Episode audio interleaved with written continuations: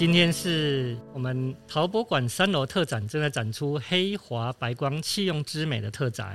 那在台湾，一般我们称的天目釉的这个黑色釉的系统呢，也受到许多陶艺家的重视，加以研究，并且应用在自己的创作上面。那天目釉上面呢，有一些结晶花的斑点，就是展览主题上的黑华哈，就是黑色的花，不就是这个样子吗？所以天目釉也是被列为这个展览的重点之一。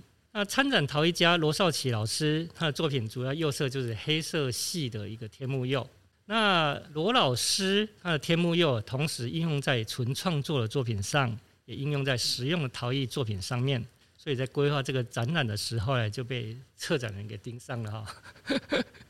呃，罗少奇老师他是住在嘉义中府远道哈，从呃嘉义这样上来哈。那我们是不是请先请罗老师先跟观众打个招呼？Hello，各位听众，大家好啊、呃，我是罗少奇。那呃，罗老师他从事天目釉创作呢，已经有二十几年哈。那罗老师因为自己使用釉的方式，所以他自称为江釉的职人。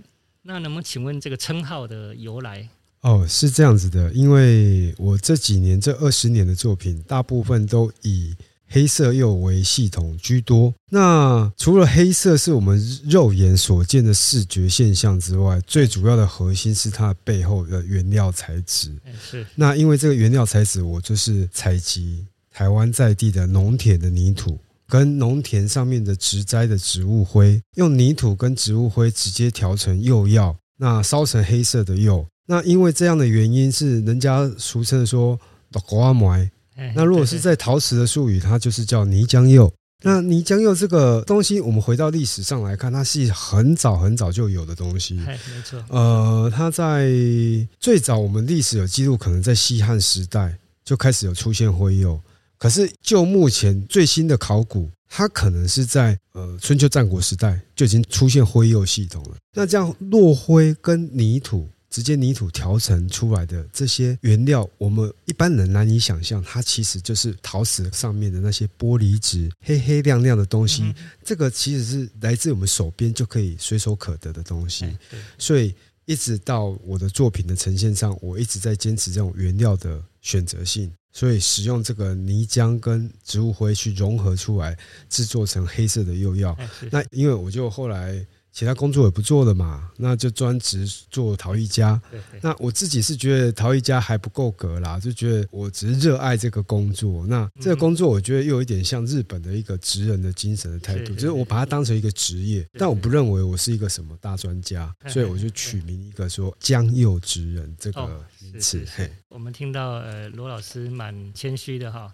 那在国人或是日本啊或大陆，呃以现代人在做陶的时候，其实。多数的釉药是来自于呃县城买来就有，这样也方便，那也好控制。那罗少奇老师他就是会很用心的自己去收集这些原料哈，那所以他的作品也能呈现跟别人完全不一样的味道。那这种黑色釉药的茶碗在台湾或日本很受藏家的重视，那也有不少的陶艺家也投入了这个研究。那罗老师您这么看重这个黑色的釉药，是不是有什么典故呢？嗯，如果说我个人的方面呢、其实会回到你自己对美感视觉的喜好嘛。那早期我比较年轻的时候，学生时代，我的状态就是一个比较酷酷的一个小男生，那不爱说话，然后弄给这些塞边的那，到现在还很酷。呃，或许吧。那所以说，以前就喜喜欢这种神秘的风格。那你要知道，酷酷的样子，神秘的风格，那一定是会喜欢黑色。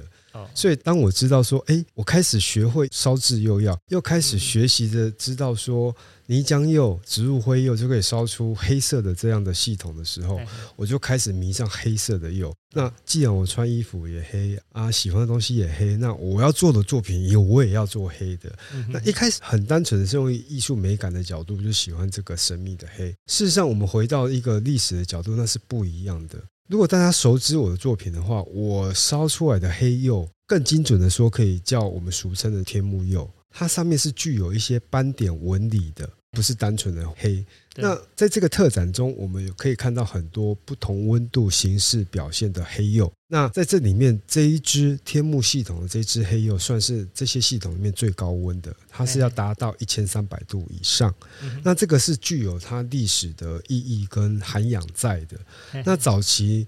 这样的东西在魏晋南北朝就有黑釉了，唐朝开始大量使用。不过唐朝黑就很平面的黑，有光泽的黑，那时候叫做酱釉，酱油的酱。他们那个字对他们那个字的解释就是酱色，咖啡色带一点黑，就酱色的釉。一直到宋朝的时候很有趣，他就把黑釉烧成上面很多的变化。一般人会认为说，喂，黑色釉上面有一些斑点。有一些色彩，那个是不是画上去的，或者是不是用雕刻出来的？跟大家解释哦，那都不是。那它的原料只有一种，就是说在烧的时候，它只施涂一种釉而已。那它是靠烧制的技术。在高温的状态下，把它的斑纹或色彩，我们用压力、用火色、用不同的气氛把它逼出来。那逼出来就会造成它里面的一些结构纹理跟一些成分的不同产生的变化。所以这样的釉在宋朝就很流行。那宋朝那时候最多的产地其实在福建。建阳一带，对哦，那这个地方我也曾经实际走过。那个在田野下到处都是破片。以前我在台湾，哎，不相信说怎么人家在风靡这个黑色破片的时候，在那边事实上是真的随处可见。可见在宋朝的时候，那里到处都是窑厂，烧了很多这些黑色的碗黑色的釉。那这样的东西在当时被日本人看到，哎，为什么那时候会有日本人？大家很好奇。事实上呢？日本在唐朝的时候，就不断的派出使节跟和尚到中国去学佛取经，然后顺便把中国的一些历史文物跟一些文化的，不管你衣食住行所有的器具的方式，都带回日本去使用学习。对，所以你会发现，你现在去日本的街道，去京都或东京一些古董店，他们会称之为唐物。唐物代表台湾叫做古董，那他们唐物就指的唐朝的物品。那包含宋朝，所以唐宋时期，他们有大量的和尚，其实使节都是在中国的。那时候和尚看到，哎，宋朝人是用黑色的碗在喝茶，哎，好有趣哦！自己带自己的茶，自己带不一样的碗，不一样的碗上面有不一样的花色，啊，你不同的茶，不同的人来泡，不同的泡法，然后端出这一碗茶的时候，又有白色的泡沫，刚好可以用黑色的碗来衬托白色泡沫的绵密。那这个流程叫做斗茶。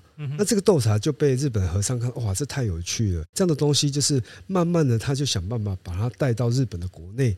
那于是乎呢，他就把这样的泡茶文化跟这些器物呢，就带到日本，就慢慢的几百年流传下来。你会发现，现在的日本的抹茶道，其实就是源自宋朝的刷白茶的方式。那反而我们在中国。很难找到这种方法了。我们必须要从古书籍、古代的图，慢慢的去推敲，发现说当时的喝茶方法是什么。更精准的，如果要想要知道中间的一些细节，反而要参考日本的抹茶道，因为他真的有把宋朝一些方式保留下来。所以当时在宋朝跟包含现在现代的中国，他们称之为这个黑色的釉，他们还是称之为黑釉，或者是建阳碗。那可能观众朋友会好奇的，我在台湾常常听到天目釉、天目碗，那为什么会有不一样的名词呢？天目釉、天目碗其实是从日本定下来的名字，为什么？因为当时很多日本和尚其实是在中国天目山学佛取经，然后天目山那边有很多寺院，寺院在那边就是有一些禅茶的一些文化礼教，然后他把这样的形式也带回日本的时候，他们在定这个名词就叫做哎天目碗或天目釉，所以。我们在台湾大概二十多年前吧，大家很风靡这个黑釉，尤其你看到黑釉上面有绚丽的色彩、绚丽的光泽。那迷上之后，因为我们跟日本他们当时的这些文化的渊源联动的关系，所以我们就习惯上称之为天目釉。一直到十年前，中国也开始复苏这个黑釉的活动的时候，那开始就有区分哦。我就坚持讲黑釉，但是台湾还是习惯会跟着日本讲，啊，这是天目釉。哦，对，对，所以它大概是有个历史发展的脉络存在的。嗯哼，其实台湾是属于海洋文化哈，所以很容易吸纳百川哦，有什么东西都吸收进来啊，所以会这样跟日本用一样的名词哈。那罗老师研究黑色釉药也有二十几年。那不知道就是说，在研究的过程，你有没有什么有趣的或者深刻的经验，或者是心路历程呢？呃，我一开始在烧制这些黑釉的时候，使用的原料都是处于家乡的泥土嘛，跟植物灰，所以我必须花很大量的时间去收集这些农田的泥土，跟农业植栽植物灰。那农业植栽植物灰，比如说稻草啊、甘蔗啊、槟榔啊、龙眼啊、荔枝啊，这些都是农业生产的二次废弃物，它是可以循环再生的。所以我那当时是有一个理念存在说。哎关怀这一块土地跟人文发展的时候，又融合这些农业环境，那又是我自己家乡的东西，所以这样的原料属性就一直是我坚持二十年的方法。可是它是比较辛苦，因为你要花大量的时间去收集这些原料，而且要做处理、研磨、没错、淘洗的动作，那之后才可以使用。那更尴尬的是说，当你要使用它的时候，你并没有办法用我们陶艺家所谓的赛格式去换算。因为它的成分太复杂了，的确，好，它是一个天然产物，它里面有复杂的成分，你没有办法用单纯的计算方程式去算出我的釉药会不会成功，我的釉药应该烧几度，我的釉药应该是什么颜色，你无法掌握。唯一的方法，你就是用土法炼钢的方式，不断的测试，不断不断测试 A 加 B 加 C，然后有交叉比对，然后可能你两三个原料，你可以延伸一百多个配方。这一百多个配方，你要配合不同的温度、不同的窑种。然后你再去挑选到你喜好的釉色，所以它这一条路其实还蛮辛苦，但是我认为这个就是它的乐趣所在。我认为我在创作这一条路上，我喜欢这样的感觉，对，嘿，所以一直坚持到现在。哎呀，那到后期比较有特殊经验，就是说我在二零一五一六年的时候，因为迷上了黑釉，我想要更精进。你要知道，在天目釉里面，我们有号称日本的三个曜变国宝。哦，那如果大家对天目有兴趣的话，应该会知道这个国宝曜变是长得怎么样。那你要烧出曜变的话，前面有个前提，你必须要烧出红彩。那因为我这几年在烧这些黑釉的时候，我的茶碗里面一直在呈现自然的现象。比如说，我一些茶碗的取名，可能就是瀑雨啊，然后秋水啊，都是跟朝雾啊、跟自然有关的节气的部分。是因为我回乡之后体验的这些务农的状态，然后我想要把这些呃黑釉的特色呈现出来。那时候乡下的心境，那一直有一个颜色我呈现不出来，叫做红彩。上面带着局部彩虹光的，所以我在一五年、一六年花了一整年时间，非常投入的烧制这个红彩。我后来是有成功的，但成功的没有几件。那因为过度的投入，就突然开始生病。后来才发现说，原来我投入的那一年，身体已经透支了，免疫系统出问题，然后也造成说有一个病毒跑到我左眼。那其实我左眼眼睛目前是看不到的，因为视神经受损。那视神经是属于不可逆的，所以我现在有一只眼是看不到。那因为我当时追求红彩的这个表现，造成我身体上的一个反应，以至于我这三四年。其实必须用双手去替代我的眼睛，因为就变成是二 D 的世界，不是三 D 的，所以我的距离感不见了。所以说，当时在追求红彩这个过程，让我在这个创作历程上算是一个很深刻的体验。对对，因为它是用身体换来的。于是乎呢，我后来这几年就不烧红彩，应该算是在我个人创作上面算是一个绝响的一个釉色的系统了。呃，从以上罗老师说的就可以了解到，说他对于釉药的钻研是这么用心、这么执着哈。那罗老师的茶碗的造型，我们可以发现他跟其他人的作品有完全不一样的走向。那呃，罗老师，你有没有怎样的想法，会让你走向跟别人不一样？自己有没有怎样的想法？哦，这个还蛮有趣的，就是说，我们熟悉的知道黑釉，如果把它上在一个茶碗上面，我们再精准的讲好了，它现在在我们艺术市场上面，或者是在陶艺市场上面，它叫做天目碗，或者是建阳碗。我刚刚有提到了嘛，我们大概会有一些称法，会有两个系统，也属于日系的系统，也属于中系的系统。那不管是天目碗或建阳碗，它有一个既定的一个造型，就是说它的茶碗是一个长口的一个角度，而且上面有个束口，那个束口就是碗口下面有一个凹陷的地方，收束回来，对，收束回来的束口。那个漱口凹陷下来，其实那是有功能性的，因为在早期宋朝喝茶的时候，它是要刷开刷成白茶，然后有泡沫。那你的茶难免有一些茶渣嘛，或者是一些白色的泡沫。那个漱口的作用就是帮你抵住那些白色的泡沫或一些多余的茶渣。那你进入口里的茶是比较。不干扰你的喉舌的，就是在喝的时候，它对比较顺口，稍微挡挡一下，轻轻喝，然后把那些渣渣稍微挡一下，或白色的泡沫稍微挡一下，所以它是具功能性的。也是因为这样的功能性，变成说它是一种既定形式。另外第二个特征就是说，它的圈足就最底下没有上釉的地方，就是我们碗的最底部，它一定是垂直的。因为当时的陶工他在修胚的时候，一定是用最快速而且简洁，而且。它在烧烧釉或者是抓取我们上釉抓取的时候的便利度，一定是垂直是最好抓取，而且是最好修胚的方式。所以久而久之，它也是一个变既定的造型。束口曲线下来，圈足一定是垂直的。那很有趣，我的作品就有点颠覆这个东西。我的茶碗从二十年前开始做的时候，我就设计了一个造型，我的圈足永远是曲线。对，而且那个曲线是从漱口到身体到圈足，就是一个流畅感的一个曲线下来。等于是碗的身体跟圈足的地方是一个连贯的曲线。没错，没错，没错。那这个曲线就是可能也是我的个性的关系。虽然表面上一个很理性，可是我的内在内心其实。偶尔还蛮女性化，那我一直对女性化这个概念，或女性的躯体，或者是一个对女生的柔美。那当然，我们现在是多元社会，男生柔美也没有什么不好。但是我把男生柔美这个投射呢，我直接投射在我的茶碗上，所以我的作品一直很喜欢有线条的东西。那那线条是不刚烈的，对，是柔软的，是有曲线的，是让人家觉得。看也舒服，然后触摸起来也舒服，所以久而久之，坚持了二十年，就变成我的一个茶碗一个有曲线的特色。不过话说回来，在早期十年前我在做这样系列的时候，大家接受度其实是很低的啦，因为对。大家对茶碗的概念或建盏的概念都还是停留既定的印象。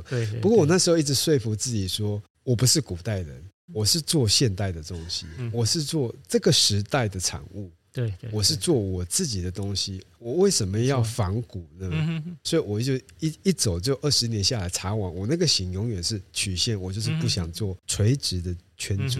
对，那接下来我们谈谈这一次老师他这个展览里面展出的这三件作品，是不是帮我们介绍一下你的作品？哦，好的，这三件作品刚好代表我做茶碗这二十年的三个阶段。